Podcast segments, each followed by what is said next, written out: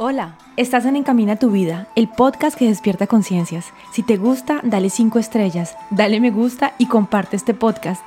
Así puedes llegar a más personas y apoyas el contenido que hago con tanto amor. Soy Lina Mariet, coach de vida. Mi misión es acompañar mujeres a tomar conciencia de su poder interior, amarse, concientizar y cambiar programaciones limitantes, empoderarse para poder crear con conciencia esa vida que siempre han deseado y según sus reglas del juego convencida que tenemos un poder ilimitado en nosotros, que somos creadores de nuestra vida y que cuando conectamos con el corazón, cuando escuchamos la sabiduría de nuestro cuerpo y tomamos conciencia de lo que tenemos en nuestra mente, podemos retomar el volante de nuestra vida, ser soberanos en nuestro reino y crear con conciencia una vida que sí nos satisface, esa vida que siempre hemos deseado.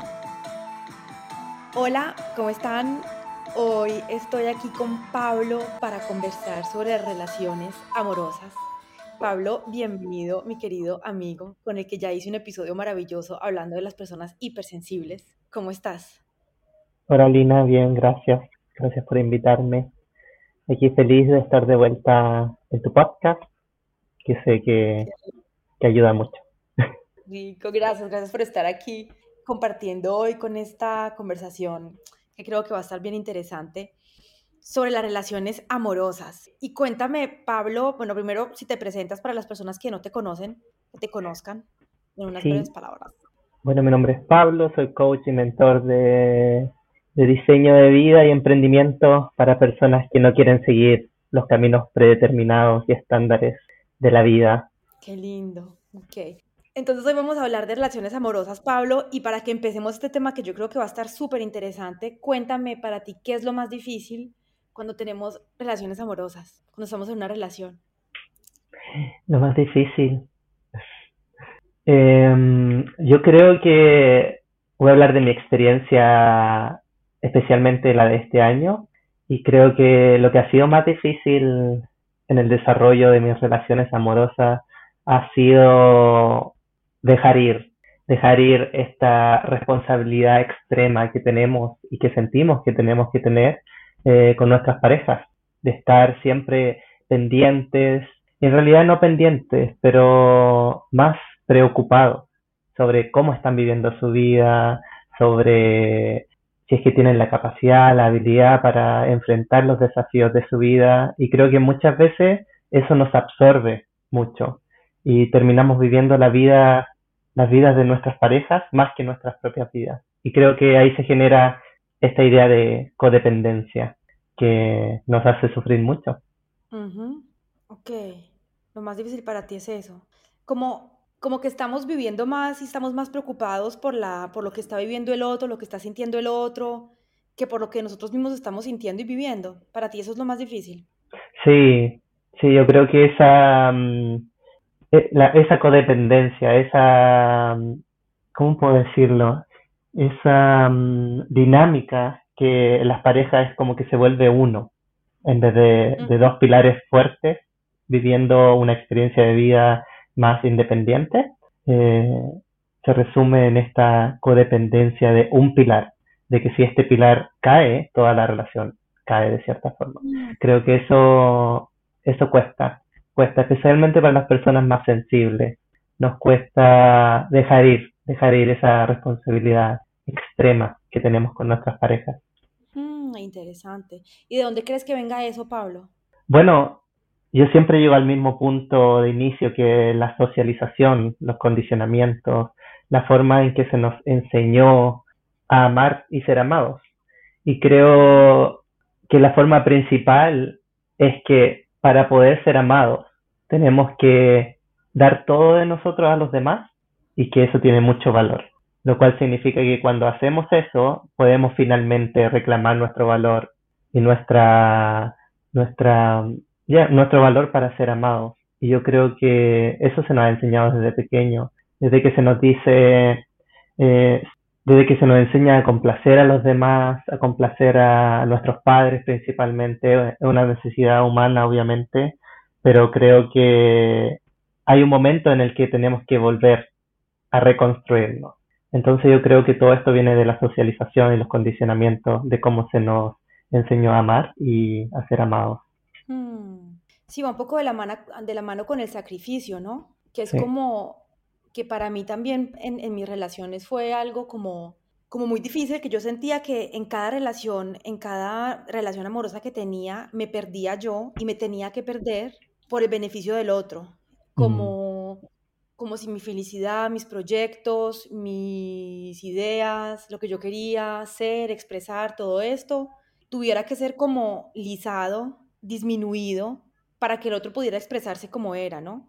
Sí. Yo tenía mucho trabajo y yo también, pues me tocaba a mí de todas maneras hacerle de cocinar y hacer más para que él estuviera bien. Y como si esa noción de sacrificio, de sacrificar yo lo, lo, lo que quería hacer, lo que quería hacer, para que la relación pudiera funcionar. Sí. Y, y yo creo que muchas veces, por ejemplo, esas son creencias que son, que están muy, muy establecidas y muy metidas en nosotros, que vienen, como dices tú, de la, de la educación y del condicionamiento, que finalmente, claro, como son nuestras creencias principales, hacen que nos comportamos de tal y tal manera sin que el otro ni siquiera nos pida nada. Y empezamos a crear nosotros mismos esa dinámica de la relación. Sí, esa dinámica de, de adivinar y tener expectativas sobre, sobre nosotros mismos y sobre los demás también, porque nosotros también tenemos expectativas sobre cómo nos deberíamos comportar en una relación.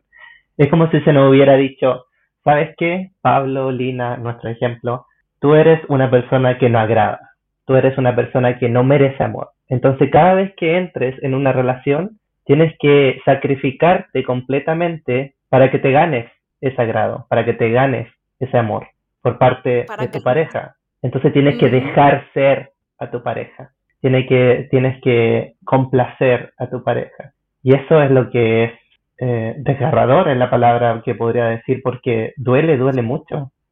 Es, es horrible. Y, y, cuando te escuchaba hablar, me decía yo como que, claro, o sea, tienes que dejar, tienes que dejar de ser tú y finalmente ponerte un disfraz, ponerte una máscara de una persona que tú no eres para poder complacer el otro entrando en ese molde de lo que debe ser, en mi caso, por ejemplo, como mujer, para poder tener a un hombre al lado.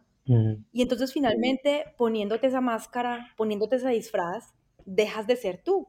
Y entonces en estos días estaba ya también pensando en ello, que es muy, o sea, desgarrador es la palabra, porque imagínate tú, entras en una relación siendo alguien que tú no eres, o sea que ya me parece que es como también mentirle a la otra persona porque estás siendo una persona que no eres para poder obtener el amor de alguien. Segundo, estás tú mismo rechazando lo que tú eres, porque finalmente cuando no aceptamos y cuando nos ponemos un disfraz es porque pensamos que lo que somos no está bien.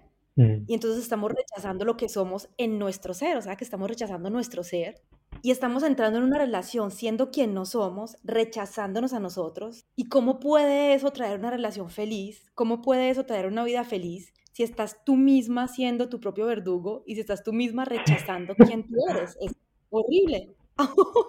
Sí, lo explicaste súper bien ahí y creo que el punto más importante es lo que dijiste recién, eh, entender que complacer es una mentira. No, no somos honestos cuando estamos complaciendo a los demás, porque cuando estamos complaciendo a los demás dejamos de lado nuestras necesidades y nuestros deseos intrínsecos, que son reales en nosotros. ¿Por qué? Porque tenemos el miedo a ser juzgados, tenemos miedo a, a que nuestros deseos y nuestras necesidades eh, no sean aceptadas por los demás, porque se nos dijo que lo que deseamos y lo que queremos no, no es correcto, hay algo erróneo hmm. en la vida que queremos tener mientras los demás están en lo correcto. Entonces yo creo que es importante entender de que la estrategia de complacer no funciona. Aunque por un momento, obviamente, nos salva de un dolor eh, emocional, momentáneo, pasajero, pero a largo plazo lo que queremos en una relación finalmente es tener una, una conexión honesta y que perdure con el tiempo. Y para eso tenemos que exponer nuestras necesidades y nuestros deseos auténticos, si no vamos a vivir una vida falsa y vamos a vivir en sí la vida de la otra persona. Vamos a ayudar a la otra persona a construir su propia vida. Sí, y sobre todo muy infelices, Pablo. Muy, porque, muy. O sea, yo me acuerdo mi primera relación, bueno, mi primera relación, no, la, una, una, sí, la primera relación larga que tuve cuando llegué a Francia, que tenía 17 años, era súper joven y que venía como con todo, o sea, estaba en el, tope de, de, mi, del condicionamiento. Yo llegué y, y, y, estuve con esta persona que amé mucho y era la, el ama de casa perfecta, Pablo, o sea, y, yo me obligaba desde que, desde, que, desde que empecé con él, él a mí nunca me pidió nada, ni nada de eso, pero yo cocinaba, le planchaba, limpiaba la casa, estudiaba, trabajaba, o sea, hacía de todo. Y entonces, claro, él se acostumbró a eso. Y entonces yo entré en esa relación siendo alguien que no era, porque además también siempre había escuchado que hablaba muy fuerte, que tenía que ser más delicada, que no sé qué, entonces como que también rechazando mucho esa parte de lo que yo era, que era como más hablaba duro y tengo tres micrófonos en la garganta, entonces, y, y, como intentando ser así delicadita, esa mujer que mm. nunca, que nunca fui. Entonces, claro, rechazando muchos aspectos de mí, intentando ser como no era. Y al final, claro, y al final empecé a decir yo misma, pero yo no quiero esto. Y el, y el, y el, y el tipo con el que estaba, el hombre con el que estaba, claro, se sorprendió porque dijo, pues yo estuve, yo conocí una Lina y esa línea ya no es, ¿cierto? Porque empecé como a emanciparme a decir, bueno, esto, esto no es para mí. Y claro, fue como una pelea entre mí todo el tiempo, decir, tienes que cocinar, tienes que planchar, es, es tu deber como mujer hacerlo, porque si no lo haces, entonces, ¿él por qué te va a querer? Mm. no le cocinas, ¿por qué te va a querer? O sea, nunca jamás pensé, o sea, ya lo, ya lo sé, que me podían querer por lo que yo era. Sí. Por esa línea el deporte que habla duro, que, que, que, que soy yo, ¿cierto? Nunca pensé eso, Pablo, es horrible. Sí. Como que siempre pensé, ¿qué hacer para ganarme el amor de alguien? Y claro, al final no pueden funcionar las relaciones porque, porque, porque no eres tú. Y estás infeliz, estás insatisfecha, eh, empiezas a pelear, empiezas a, a, estar brava con el otro, aunque el otro no tiene la culpa, pero sientes que él tiene la culpa de todo y entonces, claro, las relaciones se vuelven muy malucas. Sí, no tienes toda la razón y gracias por compartir tu experiencia, eh, ha sido interesante.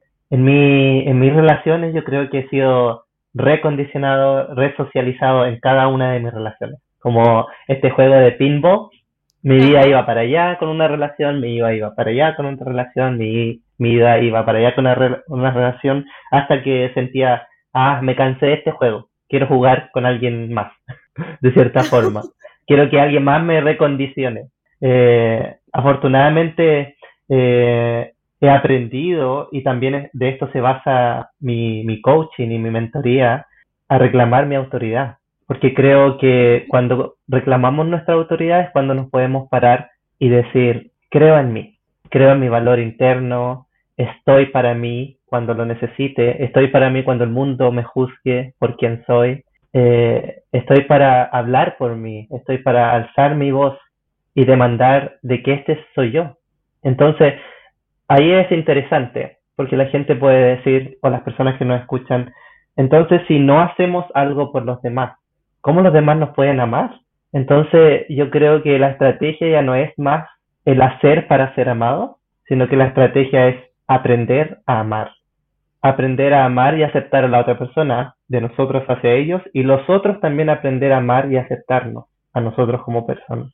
Yo creo que eso es una estrategia más eh, sustentable y, en base a la compasión y al amor humano en sí, eh, sin dependencia, sin expectativas, con una buena comunicación, que es la base de las relaciones. O sea, la comunicación es una herramienta humana que la hemos venido desarrollando por miles de años, que existe por una razón, no solamente para, para decir hola, ¿cómo estás? sino que va más allá, es más profundo que aquello. Entonces es interesante esa forma. ¿Qué crees tú sobre eh, el cómo deberíamos amar? Y deberíamos, lo digo, eh, de forma sutil y liviana. Sí, sabes que me encantó eso de reclamar la autoridad. Ahorita me gustaría que hablemos de eso, porque me parece que es un término que estamos escuchando mucho y de pronto puede no ser muy claro para la gente. Entonces ahorita, ahorita regresamos a eso, eh, porque a mí también me parece que es muy interesante y muy importante. Y sabes que me encanta eso que dices de aprender a amar. O sea, para mí también ha sido muy importante como ver cómo era antes yo, ahora que estoy tomando más conciencia de mí y ver que finalmente muchos de esos modelos no funcionaban bien. Lo que tú dices de aprender a amar de dejar de tener expectativas con las otras personas, de, dejar, por ejemplo, también de esperar que las personas llenen nuestros vacíos a nosotros. Mm. Eh, lo que dices al principio, ¿no? Muchas veces eso también crea relaciones de dependencia porque estamos esperando que el otro venga y nos llene y que llene nuestros vacíos de, de falta de confianza, de falta de amor por nosotros mismos, de falta de aceptación, de apoyo. Y entonces acaban como tres temas de primero, dejar que, o sea, acepta, acepta, aceptar las personas como son, exactamente como son. Muchas veces entramos en relaciones con, con una idea de qué es lo que queremos que la persona sea y entonces no estamos viendo a la persona como es, con sus cualidades y sus defectos, sino que estamos solamente viendo lo que no tiene con respecto a la lista de Excel que nos hicimos antes. los manuales. y entonces, sí, los manuales. Y entonces sí, sí, sí es caballeroso, no sé si es respetuoso, pero que no me, no me paga restaurantes, entonces solamente voy a ver que no me invita a restaurantes, por ejemplo, si eso es una expectativa que tú tienes. Y entonces no vamos a poder recibir la persona como es y no vamos a poder verla porque estamos solamente viendo lo que no tiene. Entonces, yo creo que eso, la, la, aceptación es súper, súper importante y, y, amar a la persona como es realmente, ¿cierto? Poder verla, aceptarla como es y no esperar que venga a llenarnos los vacíos, porque muchas veces estamos, estamos como no confiamos en nosotros y de pronto pensamos que estamos gorditas, estamos esperando mm. que todos los días nuestro novio nos diga, estás muy linda, tienes un cuerpo muy bello y el día que no lo dice, nos sentimos mal. Entonces estamos dando nuestra autoridad al, al exterior, ¿cierto? Y entonces, para mí es muy importante, Pablo, y eso lo entendí ahora, que todo empieza con nosotros. Sí. O sea, todo empieza en nosotros. Y por ejemplo, cuando tú empiezas una relación siendo una persona que no eres, rechazándote, no aceptándote, pues lógicamente vas a traer a una persona que es así también, que también tiene toda esa vibración. Ahora estoy muy conectada con la ley de la vibración, con la ley de la atracción, pero porque siento que es muy verdadero, o sea, uno conecta con las personas que resuenan con uno, todo es vibración en la vida. Entonces, si tú entras en una relación o si tú en tu vida estás no aceptándote, no queriéndote, no amándote, rechazándote, vas a atraer personas que te van a rechazar, que no te van a aceptar y que igual tampoco se van a amar ellos y que no se van a amar, ¿cierto? Entonces, para mí, francamente, lo más importante cuando uno quiere tener una pareja, y en eso trabajé mucho el año pasado, llevo trabajando mucho en esos dos años, es decir, ¿Qué es lo que yo quiero tener en una pareja? Amor, respeto, que me apoye, que me, que me acepte como soy. Y de eso, ¿qué me estoy dando? Nada. Entonces, ¿cómo puedo querer que, una, que un hombre así llegue a mi vida? Que una persona llegue así si yo no me estoy dando eso. Entonces yo empecé a darme todo eso, a ver que yo no me daba el amor que necesitaba, que no me estaba apoyando, que me estaba rechazando, que no estaba aceptándome como era. Y empezar a trabajar en eso finalmente te ayuda a empezar a vibrar eso y a empezar a traer una persona que de verdad te va a amar, que te va a aceptar. Pero para mí sí es muy importante empezar a hacerlo en nosotros mismos. Sí. Aprendernos a, aprender a amarnos a nosotros para poder amar mejor a la otra persona. Eso. Sí, quería, eh, tú lo resumiste ahí. Yo iba a decir aceptarse para aceptar a los demás. Es en eso como que se resume el punto que recién tocaste y que describiste eh, profundamente. Yo creo que es necesario y yo creo que es el fundamento, el pilar fundamental para reclamar nuestra autoridad, eh, esa aceptación propia. Pero me gustaría ir más allá de la aceptación propia, porque muchas veces se nos dice aceptarnos, y en el pasado yo también escuchaba aceptarnos, pero no entendía en la práctica qué significaba aceptarme. Aceptarme simplemente es decir, ah, sí, acepto que haga esto o lo otro, etcétera, etcétera. Pero yo creo que la aceptación eh, va de la mano junto con estar del lado de uno. Me gusta describirlo así, estar de tu propio lado. Algunos dicen ser tu mejor amigo, pero a mí me gusta decir estar de tu propio lado porque cuando incluimos al amigo hay como una, una analogía externa que, que, se, que se puede confundir un poco. Entonces, estar de tu propio lado. ¿Y cómo podemos estar de nuestro propio lado? Y yo creo que hay fundamentos eh, morales, sociales y humanos que tenemos que entender. Como, que, como humanos tenemos que desear el bien para los demás. Desear que los demás eh, puedan evolucionar, que puedan tener eh, una vida o una experiencia de vida que sea de la mejor forma posible que puedan vivir. Y por eso también todos estos derechos humanos, derechos del niño que existen, pero también ese derecho va hacia nosotros, no simplemente hacia los demás. Entonces, con esta base moral de desear el bien a los demás, también lo tenemos que dirigir hacia nosotros. Creo que es mm. súper importante tener eso en mente, porque a muchas personas les cuesta aceptarse, les cuesta estar de su lado. Sienten que son su propio o su peor enemigo mucho. Y piensan, ¿y por qué? ¿Por qué me tengo que agradar? ¿Por qué me tengo que gustar? Bueno, está esa base, esa base moral de, de decir, bueno, realmente yo no quiero dañar a los demás. Aunque, se, aunque yo me considere la persona más horrible del mundo no dañaría a los demás. Entonces, revertir aquello y, poner ese, esa etiqueta en ti, de no, dañarte a ti mismo, creo que es importante para comenzar a reclamar nuestra autoridad. Sí.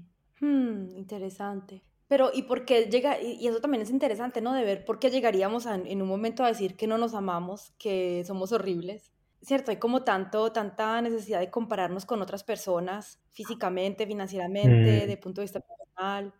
Hoy que estamos como, como con esa necesidad de ver otras personas para compararnos y decir que no somos suficientemente bonitas, suficientemente altas o cuerpo, nalgas, lo que sea. Y yo creo que eso es muy, muy importante, Pablo, de regresar a nosotros y, y, aceptarnos, amarnos como somos, ¿sí me entiendes? O sea, del aceptarnos no decir solamente sí, así soy ya, sino también realmente amarnos como somos, amar nuestros, nuestras cosas bonitas, las cosas que no son menos bonitas, o sea, si somos un poquito, somos más bajitas, igual tenemos un cuerpo que funciona perfectamente y no quiere decir que la gente alta es mejor, eh, o si tengo una nariz más grande que la otra, ¿quién me dice a mí, o sea, por qué una nariz más pequeña debería ser más bonita que la mía? ¿No podríamos también empezar como a entrar en ese camino de aceptarnos como somos y amarnos como somos, dejar de rechazarnos, porque yo creo que ahí la verdad hay muchísima paz que se encuentra en la vida en general.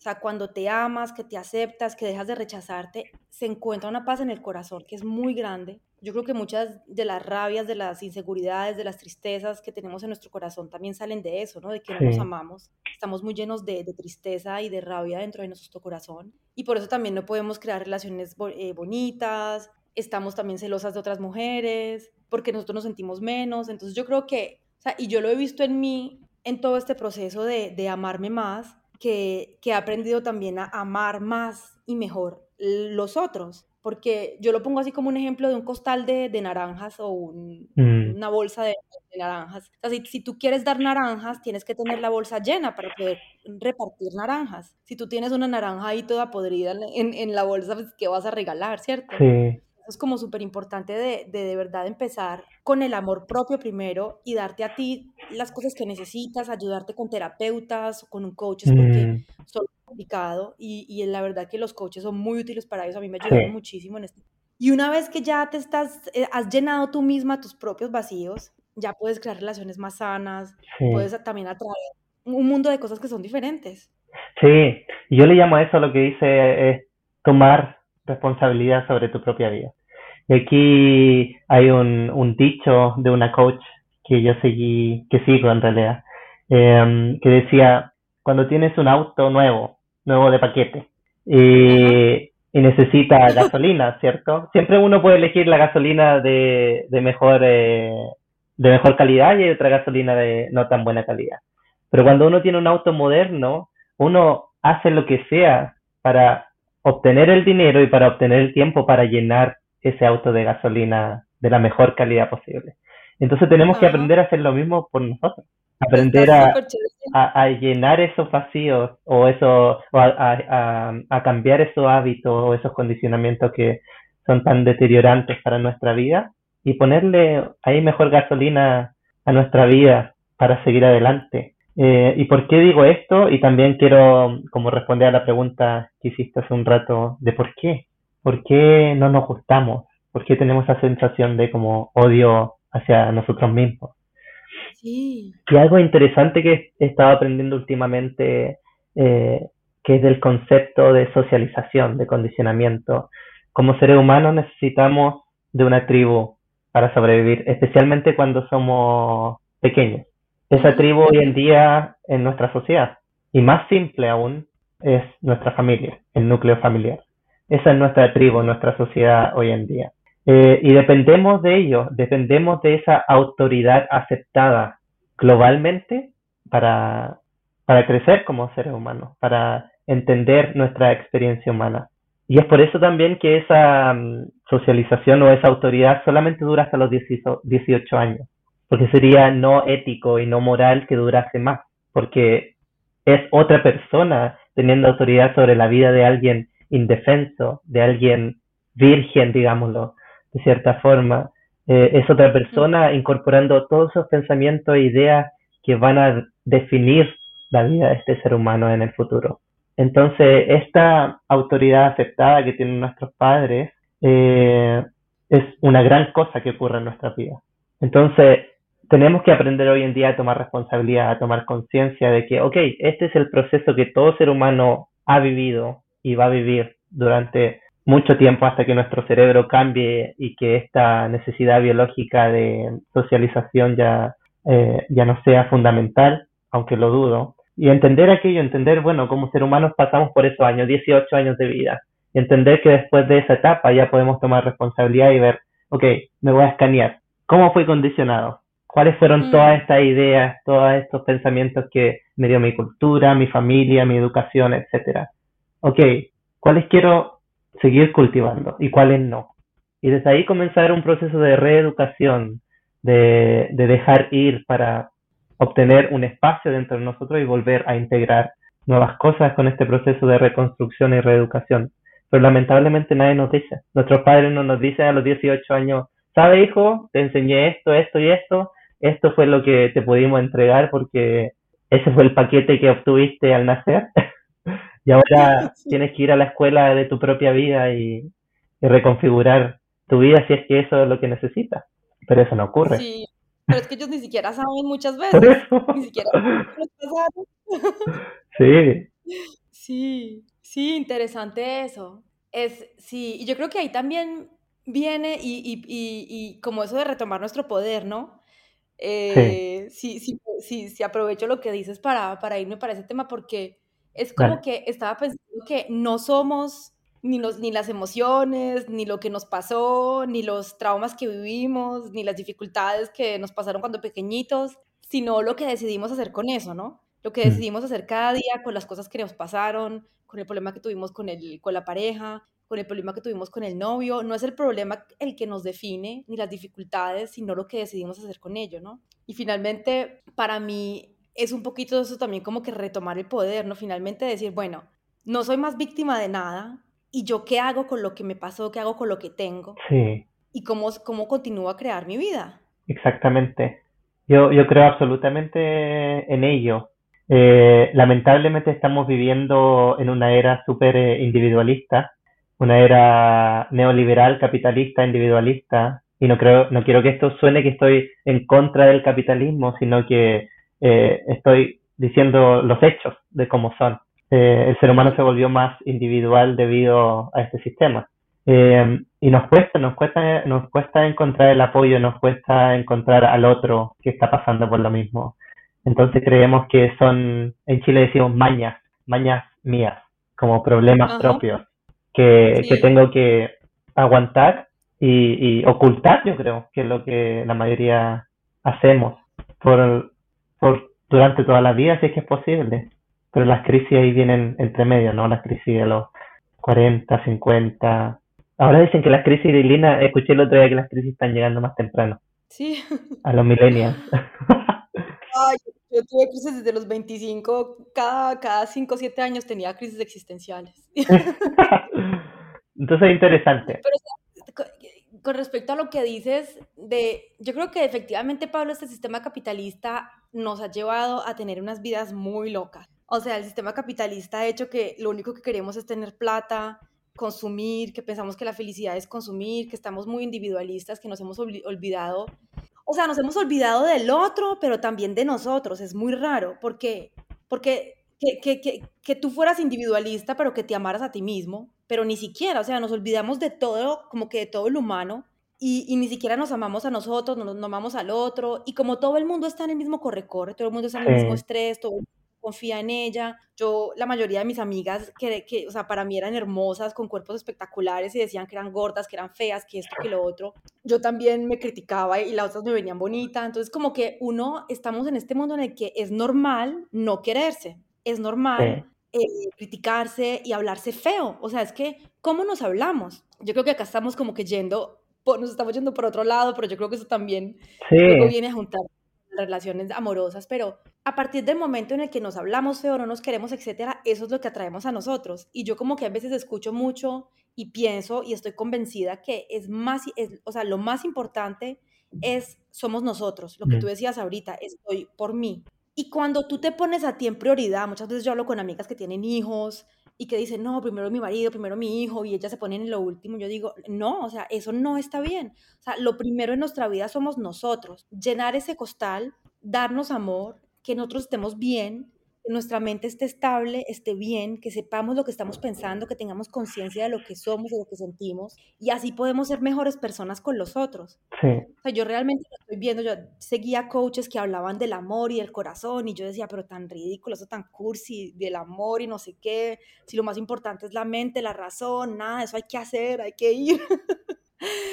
y ahora efectivamente estoy viendo la vida de una manera diferente y veo cómo tengo más hoy para dar, Mm, que me he dado más a mí que antes, porque antes estaba, siento que estaba muy vacía y pues cómo podía dar amor, cómo podía apoyar a alguien, cómo podía estar emocionalmente, por ejemplo, para mi pareja, cómo podía yo recibir las emociones de mi pareja si ni siquiera era capaz de recibir las mías y si las mías las ahogaban en el alcohol mm, o en la comida. Entonces, es, es- y, y- y como que quería hablar de eso porque efectivamente estamos en una sociedad muy individualista y muchas veces cuando uno habla de darse todo a uno mismo, la gente puede decir que, ay, qué tan egoísta, porque también nos enseñaron y que darle todo a todo el mundo. Pero me parece que para poder como volver a equilibrar la sociedad, tenemos que llenarnos de luz primero nosotros, sí, para poder dar luz, porque si tenemos solamente oscuridad, eso es lo que vamos a dar.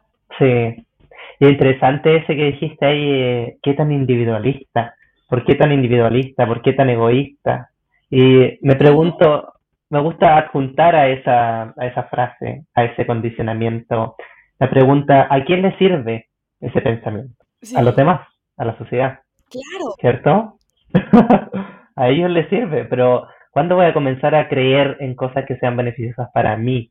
Y, y dejar de creer que pensar en mí es algo que sea egoísta y, y individualista. O sea, ¿cómo es posible creer en aquello? Que pensar en uno mismo sea egoísta. No, sí. no me, no me, hoy en día no, no, no, no me cabe en mi cabeza.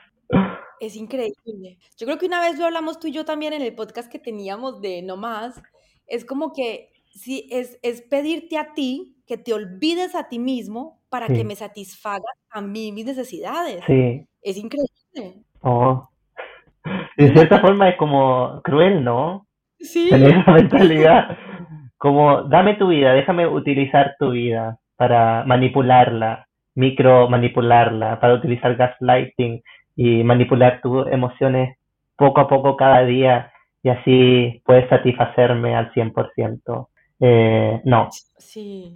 Simplemente no, no más. No más, sí. Sí, Sí, ay, hablamos, esa fue la dificultad más grande que encontramos en las relaciones. sí, Lo del sacrificio. Sí, y sabes que eso también de pronto trae como, va trayendo todo, alre- todo alrededor, ¿no? Porque cuando estamos en ese tipo de, de situaciones que no nos amamos, que estamos sacrificando, pues tampoco somos capaces de comunicar bien, de comunicar lo que necesitamos, lo que sentimos. Si no nos amamos, no podemos ni siquiera saber qué es lo que necesitamos, qué es lo que sentimos. sí, sí. El sacrificio, el sacrificio.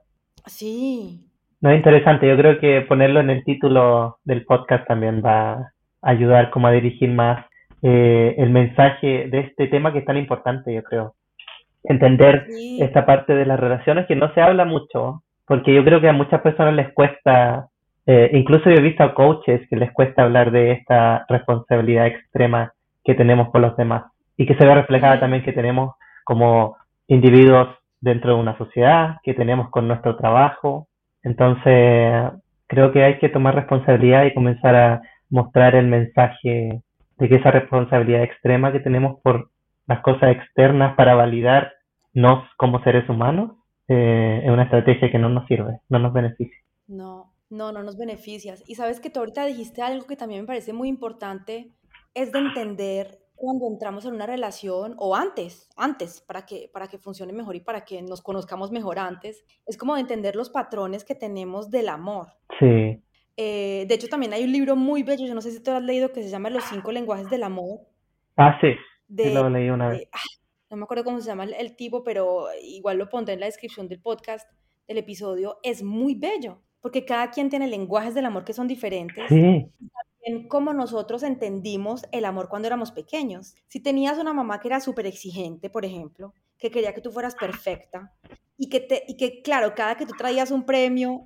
estaba contenta y cuando no funcionaba te ignoraba o te castigaba o no te daba tanto amor, tú entiendes cuando eres pequeño, sin tener conciencia, que tienes que hacer para que te amen. Entonces así vas a funcionar toda la vida. sí, De pronto fue cuando estabas enferma, que ahí sí te ponían cuidado, te mimaban y de resto ni te miraban.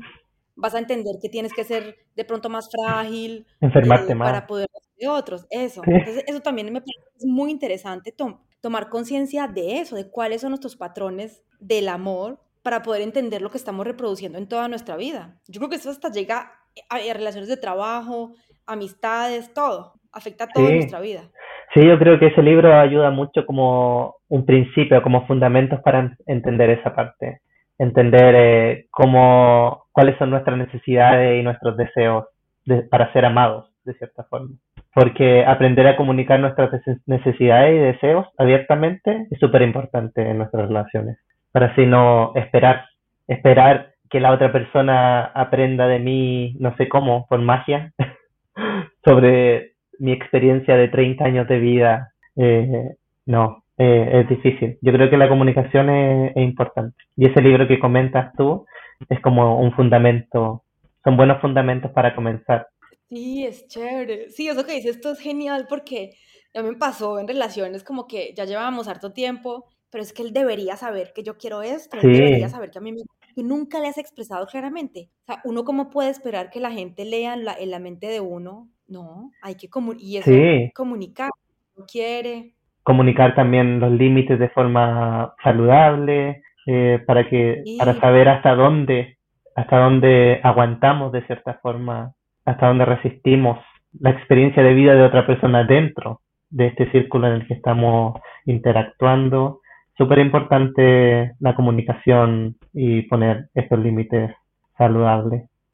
La comunicación, Pablo. Pues tú y yo que, que, que nos gusta el diseño humano, Sí, eh, tú eres proyector, yo soy reflectora, y para mí, por ejemplo, dormir con, con mi pareja ha sido siempre un poco complicado, ¿no? Ahora lo ent- entendí por qué, y antes me daba muchísima dificultad decir que para mí, que yo quería, por ejemplo, dormir en dos camas o en dos habitaciones diferentes, em, y la gente también, claro, la sociedad como que todo lo que es diferente lo mira feo, ¿no? Entonces a veces le decía a mis amigas o a mis parejas de antes y como que ninguna aceptaba. Y, y a mí también me daba como ese susto de decirlo, entonces tampoco lo, lo expresaba claramente y seguía, seguía haciendo lo que, lo que la norma dice. Y al final, claro, no está uno bien, no duerme uno bien, no se levanta mm, uno bien, está sin energía todo el día, de mal genio. Entonces, claro, todo eso afecta a tu vida. ¿Solamente por qué? Por darle gusto a alguien o, o- o porque la gente no diga que tu pareja está mal. sí, Y, y es como súper bello cuando tomas conciencia de todo lo que eres, que te has, em- que has empezado a conocerte, porque uno también muchas veces ni siquiera se conoce, no puede ni siquiera expresar lo que quiere y lo que necesita. Y cuando puedes decirlo con amor y sin rabia o sin miedo. Y decirle, mira, yo te quiero, te amo, quiero que continuemos juntos, me encanta nuestra relación, lo que sea. Sin embargo, para mí es súper importante dormir sola porque con una pareja no duermo o sea, y lo expresas con amor, quizás para la otra persona va a ser un poquito raro al principio, pero si la persona te ama, porque se ama a ella misma, porque tú atrajiste ahora a ti una persona que se ama, va a entenderlo. sí, sí, eso es interesante. Y una de las primeras cosas que yo enseño en mi coaching de reclamar tu autoridad, que esta parte que comentaba hace un rato de estar de tu propio lado, es de que normalmente tenemos esos pensamientos, ¿no? De, oh, quiero dormir solo, me encantaría, me siento más cómodo durmiendo solo. Y obviamente ahí viene el otro pensamiento, pero qué malo eres, o qué egoísta eres, o cómo vas a hacer eso con tu relación, te van a extrañar, las relaciones así no funcionan, y puedo tener miles de otros pensamientos negativos que mi cerebro va a crear sin ninguna dificultad. Pero ahí también está en ese momento de, de, de estar de nuestro propio lado, de ser nuestro mejor amigo en ese momento. Y hay un mantra que me gusta decir, que yo digo, no estoy en contra de ti, pero estoy de mi lado, porque estar de mi lado es liberador, es saludable, es amoroso, ahora y siempre. Amo, Qué bello. Hermoso. Sí, es, a mí me cambió la vida ese, ese, ese mensaje, ese- le digo mantra yo. Porque sí, obviamente tengo una necesidad intrínseca, un deseo intrínseco que quiero comunicar, pero está todo este condicionamiento detrás. Entonces este mantra me ayuda a callar un poco a ese condicionamiento. Y a decir, no está mal querer esto. Soy una persona singular en este mundo única que quiere crear o diseñar su vida. Por eso le llamo diseño de vida lo que hago con mis clientes de forma alternativa, digámoslo, de una forma que me beneficie a mí. Y eso es muy importante hoy en día. Bello, genial. Pablo, y entonces explícanos tú cómo entiendes eso de retomar su poder. ¿Fue, no? Sí, de reclamar su autoridad. Eso, reclamar su autoridad. Sí. Bueno, yo lo entiendo, reclamar tu autoridad es simplemente creer, creer que tienes tu propia autoridad, creer que tienes autoridad sobre tu propia vida. Y para poder creer en aquello hay que trabajar con muchos pensamientos limitantes que tenemos en contra de nuestro autoestima, en contra de nuestro amor propio, en contra de nuestra seguridad interna o confianza en nosotros mismos. Y es por eso que yo creo que es fundamental en trabajar en el aspecto de estar de tu propio lado, cómo aprender a estar de tu propio lado para poder reclamar tu autoridad. Porque una vez que ya comienzas a estar de tu propio lado, ya es más fácil para ti creer en tu autoridad, porque tienes evidencia de, oh sí, el otro día sentí esto y lo expresé y obtuve un resultado con aquello que fue beneficioso para mí. Eso es autoridad. No autoridad sería, el otro día sentí esta necesidad, no la expresé, la acallé con mis pensamientos limitantes y no obtuve un resultado que quería. Pero obtuve el resultado que mi pareja, que la sociedad quería. Entonces, esa sería como la diferencia entre tener autoridad y no tener autoridad sobre tu propia vida. Y un tema interesante, yo creo, para comenzar a, expandir hoy en día como mensaje. Es lo que a mí me ha ayudado, 100%. Sí, sí, está chévere. Y eso de reclamar su autoridad, sabes que yo mucho tiempo lo escuché y no entendía. Mm. Eh, hay, muchos hay muchas cosas que yo me, me tomó mucho tiempo entender, ¿no? Como que intelectualiza y medio entiende ahí, pero como que, no entiende con el cuerpo, ¿no? Como también lo de soltar, el let go, como que, y eso de reclamar la autoridad, empecé a entenderlo cuando finalmente tomé conciencia del real poder que del, del, real poder que tenemos nosotros como humanos, del real, del poder de creación que tenemos y que sin embargo estamos creando toda nuestra vida sin tener conciencia de ello, ¿no? Sí. Como te decía ahora, esto de la ley de la atracción es y, la, la, física cuántica, todo eso te lo explica finalmente. Y, y vemos cómo, cómo hemos creado nuestra vida sin tener conciencia de ella y que también hemos dado nuestra autoridad a otras personas, ¿no? No puedo tener más porque mi mamá, no puedo eh, avanzar en el trabajo porque mi jefe, y los políticos, y los presidentes, y es que el mundo está difícil, y es que la situación está muy complicada, y es que, o sea, y siempre está todo afuera de nosotros, entonces no tenemos la culpa de nada de lo que está pasando, ¿cierto? Sí. Al final, no, y es que mi novio, no, es que él, él, fue, él fue el mal, o sea, siempre, por lo general, es todo el mundo afuera que tiene la culpa y tú eres una pobre víctima, pobrecita. Sí. Y, y entonces como decir, no, es que soy yo. Si, si, si tengo un novio que no me respeta es porque yo lo atraje con mi energía, porque yo estoy vibrando la misma cosa que él. Si el país va mal, hay mucha gente que está, que está logrando hacer cosas. Yo también puedo hacerlo porque yo tengo el poder de crear cosas diferentes y es como, como retomar ese poder de tomar conciencia que somos mucho más poderosos de lo que creemos. Y como también tomar conciencia de, de los límites que tenemos en nuestra cabeza, porque si nos lanzamos a decir, no, es que yo puedo con todo, mm. pero no hemos tomado conciencia de los, de los frenos que tenemos en nuestro, en nuestro subconsciente, pues no vamos a poder con todo, porque lo inconsciente nos va a bloquear. Entonces, para mí es como, como eso de, de efectivamente saber que nosotros podemos dirigir nuestra vida donde queremos, pero para eso hay que, hay que tener conciencia, ¿no? Conciencia de lo que somos, de lo que tenemos en y es que hemos sido condicionados a, a creer eh, desde pequeño, a creer en los sistemas de autoridad externos que existen. Las normas, por ejemplo, sociales, culturales, socioculturales, me gusta llamarlas, eh, la autoridad familiar, la autoridad educativa, etcétera.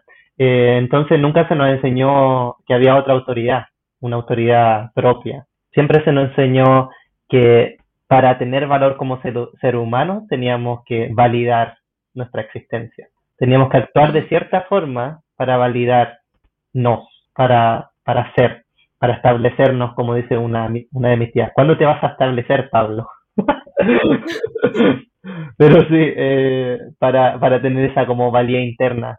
Eh, lo otro, bueno, es complacer a los demás, que es casi lo mismo. Y lo tercero es eh, buscar poder afuera, porque no, como no tenemos esa, esa creencia de nuestra propia autoridad, no creemos que tenemos la respuesta a nuestras dificultades. Siempre buscamos afuera externamente eh, por conocimiento, por las respuestas, por el know-how, el cómo hacerlo, para, porque siempre alguien más sabe mejor que yo, porque siempre alguien más tiene eh, más sabiduría o es más cuerdo de cierta forma o más coherencia que, que yo. Entonces, yo creo que estamos acostumbrados a que hoy en día hay que despertar conciencia y hay que aprender a reclamar esa autoridad para ser responsable de nuestras vidas. Así, eso ayuda a poder regular esta codependencia que tenemos con nuestras parejas para volver al tema del sacrificio con nuestras parejas. Cuando tenemos autoridad, ese sacrificio ya no se disminuye nuestro mundo, el mundo de Pablo, el mundo de Lina, ese mundo personal se vuelve súper importante. Entonces necesitamos energía y tiempo para comenzar a involucrar, a involucrarnos en él, en ese mundo y ya ahí hay más eh, límites. Y hay momentos que decimos, ¿sabes qué? No, hoy día no estoy disponible para aquello. ¿Sabes qué? ¿Me puede ayudar hacer esto 50 y 50 o 70, 20? Algunas semanas voy a tener mm. más tiempo, más disponibilidad, otras semanas no. Eso es una relación, ¿no? A eso me suena relación. Un partnership. Sí, eso. Teammate, como ser de, de un, un equipo de, de, de voleibol, me gusta. A mí me gusta el voleibol. Sí, de hecho, en esos días estaba pensando como cómo decirle a mi pareja, y novio no me gusta, esposos no somos, eh, compañero, y, y, me gustó mucho lo de partner, me gustó mucho, pues en, en español suena como soso, como menos chévere, pero pero es un partnership, o sea, estamos, estamos trabajando los dos para algo, los dos juntos, construyendo y caminando un camino. Sí. Estamos los dos aprendiendo, evolucionando, amándonos, apoyándonos, queriéndonos, pero juntos, o sea, no es algo de que uno tiene que cargar al otro de vez en cuando, de vez en cuando hay uno que, que ayuda, pero cierto, claro. Sí. Hay uno que carga, está triste, ya luego, claro, pero es una parcería, es una cosa que se construye juntos. Sí. me gustó mucho ese, ese nombre como de el partner. Sí, me gusta eso, o teammate, eh, compañero de equipo, ¿no? También me gusta ese, ese nombre. Eh, es bello, es bello, bello, bello. Sí. Un tema bello, muy interesante. Bellísimo, y mira que finalmente se nos fue más tiempo, pero bueno, siempre me pasa, se me va más tiempo. Sí, tengo pero esta conversación estuvo súper completa, lo dimos todo. Me encanta. Me encanta hablar contigo, lo sabes. Sí. Espero que las personas que nos hayan escuchado les, les guste también lo que, lo, que, lo que compartimos. Y si nos quieres dejar con algunas últimas palabras sobre el tema antes de que nos digamos adiós. Sí. Ah, bueno, eh, reclamar tu autoridad. Creo que esa es una frase que me recuerdo cada día. Eh, estar de tu lado, cada día aprender a estar de tu lado y de esa forma comenzar a navegar la vida con más con más eh, calma, con más paz, no con tanta frustración ni resentimiento, que es lo opuesto. Mm. Sí, yo creo que eso, reclamar tu autoridad para poder tener bellas relaciones de pareja. Bello. Sí. Sí, porque es, es chévere tener una, relación más estable, más, más, más, más equilibrada, más sana. Eh, y es posible. y que, no, que no todo sea sacrificio. Ya tenemos que redefinir todo, tenemos que redefinir el sacrificio en nuestro trabajo, el sacrificio en nuestras relaciones, el sacrificio con nuestras familias. Sí, uy, sí, eso también sería otro tema. Sí. Bueno, yo creo que vas a ser un invitado cada, una vez al mes, vas a venir al podcast. Bueno, bueno, yo me inspiro. Yo, yo quería dejar este podcast diciendo, invitando a las personas que nos están escuchando a de verdad amarse. Sí a, empezar a aprender esa luz que tienen dentro, porque, Pablo, yo sí siento que el amor es, es un poder muy, muy, muy poderoso. O sea, es, una, es un motor muy poderoso que tenemos y que cuando prendemos ese motor, cuando prendemos esa luz del amor propio, del amor por nosotros, finalmente eso nos ayuda en muchos temas. Mm. Nos ayuda en, en, en, lo que vamos a hacer con nuestro trabajo, nos ayuda también a encontrar cosas que nos inspiran más, a encontrar relaciones y estar en relaciones que nos convienen más. Ni siquiera, o sea, ni siquiera muchas veces lo buscas, pero hasta empiezas a comer más sano, empiezas a hacer deporte, empiezas a hacer licor, porque te amas y porque sabes que todo eso te está haciendo daño. Entonces, para mí la invitación es, ámate, date todo, todo lo que estás esperando de una relación y vas a ver que el día que hagas eso, va a llegar a ti la persona que te ama y que te acepta exactamente como eres. Sí necesidad de ponerte máscaras. Es verdad. Y esa es la forma. Esa es mi fórmula ahora en mi relación y será la fórmula en mis futuras relaciones si es que ocurre. Pero esa va a ser mi fórmula. Este soy yo. Yes, no. sí o no. Y mira que funciona, o sea, yo siempre, a mí me gustaba mucho el deporte y tengo un cuerpo un poquito más, seguramente un poco más tonificado que muchas, que algunas mujeres me gusta hacer pesas. Y eso en la sociedad está como que no, eres masculina, si eres un poquito más tonificada. Me, acuerdo que en el trabajo me decían, Lina, pero te vas a volver como, como un bodybuilder, esos que hacen, bueno, esos que levantan peso horrible, pues que levantan mucho peso.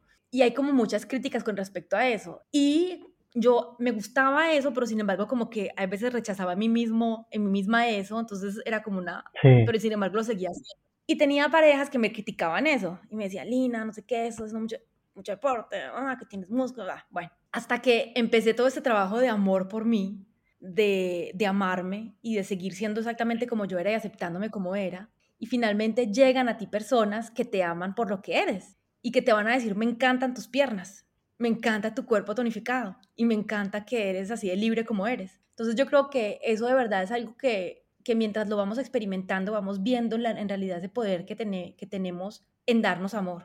Sí, con las opiniones que tener eh, cuidado con las opiniones de los demás.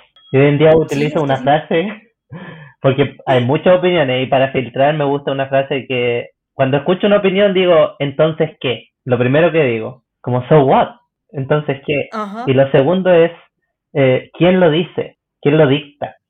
Para ir más allá de la raíz de... Y de ahí obviamente voy a la parte a quien beneficia. Y muchas veces obviamente a la otra persona. Pero imagínate si la si personalizo esa opinión, eso afecta mi vida completamente. O sea, cambia mi vida de dirección y eso es peligroso. Es algo que hay que estar muy consciente. Sí. Tenemos tanto por hablar. Ay, sí. Pablo, gracias. Me encanta compartir contigo. Eh, muchísimas gracias por haber venido. Gracias, por invitarme. Gracias. Un abrazo. Gracias por haberme acompañado en este episodio. Si te gustó, compártelo, likealo. Espero que te haya gustado, te hayas divertido, tengas una herramienta más para ver la vida de un ángulo diferente. Y nos vemos la próxima semana en el próximo episodio.